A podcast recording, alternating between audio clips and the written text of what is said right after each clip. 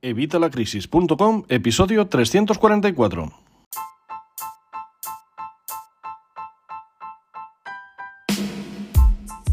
Buenos días, buenas tardes o buenas noches, bienvenido una semana más, bienvenido un día más y bienvenido un miércoles más a Evitalacrisis.com. Hoy vamos a hablar de balance de situación. El balance de situación es algo fundamental, es algo clave, es algo que se suele hacer una vez al año, yo concretamente lo hago ahora en enero, así que bueno, pues en enero que estamos es un mes muy bueno para que te hable del balance de situación. Pero es que además el balance de situación nos viene muy bien para distintas cosas. Nos viene muy bien para medir nuestros objetivos, para ponernos metas, para saber a dónde queremos llegar y ver esa evolución si realmente estamos llegando ahí. Nos sirve también para ver en qué situación nos encontramos.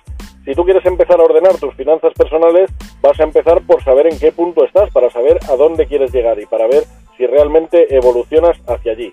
Así que ese es el menú del día. Si te gusta, quédate, que hoy vamos a verlo en detalle, cómo podemos crear este balance de situación, que vas a ver que es algo muy sencillo. Pero antes ya sabes, como siempre, evitalacrisis.com, cursos y recursos de educación financiera y finanzas personales, donde vas a encontrar todo lo necesario para mejorar la salud financiera tanto de tu hogar como de tu negocio. Vas a empezar a ahorrar, vas a aprender a invertir, vas a aprender a generar un patrimonio, vas a aprender a cómo hacer que este balance de situación del que vamos a hablar hoy crezca. Y todo eso lo puedes hacer por 12 euros al mes en evitalacrisis.com. Y además te recuerdo que son los únicos cursos que se pagan solos, porque si haces todo lo que yo te recomiendo en los cursos, vas a generar mucho más que estos 12 euros. Así que, sin más dilación, ya sabes que quiero que los episodios duren 10 minutos, Vamos con el tema del día. El balance de situación es algo que muchas veces suena así como muy complicado, muy técnico, pero tenemos que tener claro que en el tema de las finanzas personales hay mucho más de personales que de finanzas. No es tan importante el tema de los números, que realmente lo es, pero a un nivel muy básico, como el tema de los hábitos, el tema de la mentalidad, el tema de cómo manejamos el dinero y de cómo entendemos el dinero. Así que vas a ver que este balance de situación es algo realmente sencillo es algo que puede hacer cualquiera. Lo único que necesitas es una libreta, una hoja de Google Sheet, es aquel, aquella aplicación o aquel formato en el que tú te sientas más cómodo. Lo único que tenemos que hacer es poner dos columnas. En una de las columnas vamos a poner todo lo que tenemos, nuestros activos, y en la otra vamos a poner todo lo que debemos, nuestros pasivos.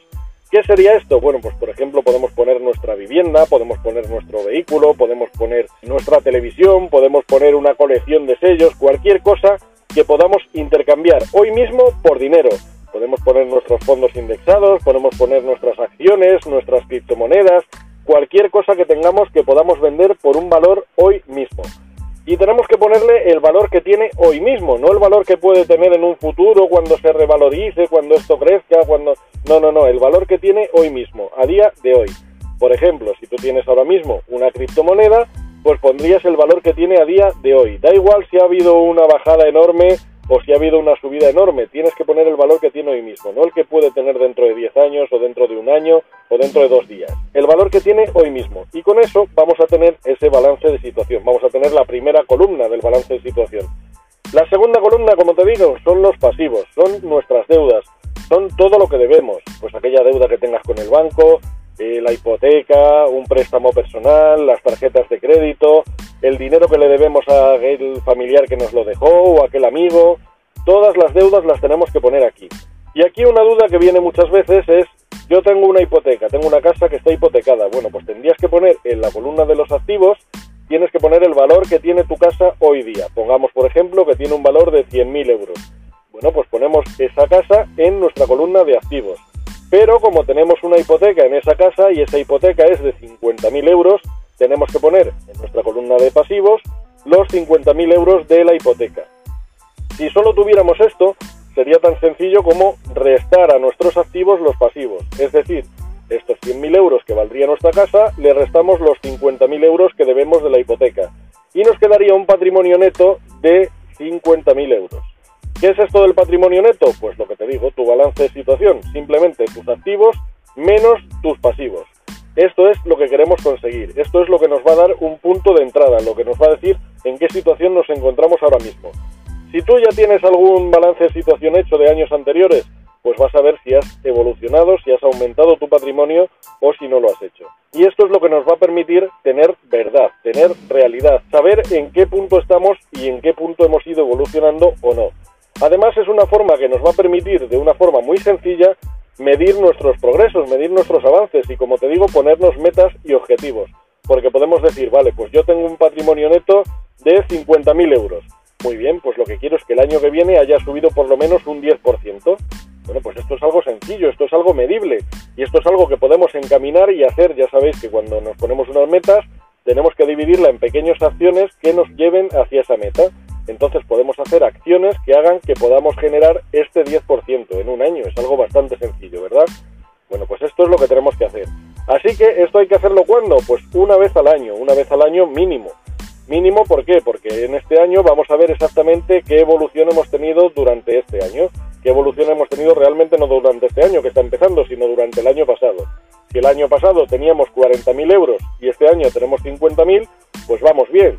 Si el año pasado teníamos 40.000 y este año tenemos 35.000, pues no vamos tan bien y algo habrá que hacer y habrá que revisar por qué ha crecido nuestros pasivos o por qué se han reducido nuestros activos.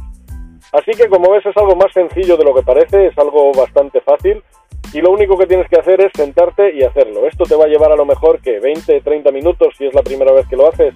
Luego ya una vez tengas ahí tu primera hoja, tu primer balance de situación, tu primer patrimonio neto, va a ser mucho más sencillo porque ya el año siguiente lo único que tienes que ver es lo que ha cambiado, añadir lo que haya cambiado y ya está, es tan sencillo como eso. ¿Te va a llevar qué? ¿10 minutos? y con eso vas a saber exactamente en qué punto estás, vas a saber en qué punto te encuentras. Y es algo que necesitamos si nos estamos empezando a formar sobre finanzas personales, si queremos empezar a tomar el control de nuestras finanzas o si queremos ver esa evolución que hemos tenido o la evolución que queremos tener y queremos empezar a establecer unas metas. Así que siéntate hoy mismo, antes de mañana a las 11 de la mañana, cógete un papel, cógete una hoja de Google Sheets y empieza a apuntar tus activos y tus pasivos y luego a los activos le restas los pasivos y ya tienes tu valor de patrimonio neto. Esto es algo clave y lo tienes que hacer ya, así que ya te digo, siéntate hoy mismo antes de mañana a las 11 de la mañana. Pero Javier, ¿qué pasa si se me olvida algo? Bueno, pues lo puedes apuntar luego cuando te acuerdes, es tan sencillo como eso. Javier, ¿y aquí vale cualquier cosa? Vale cualquier cosa que puedas vender por dinero, como te he dicho.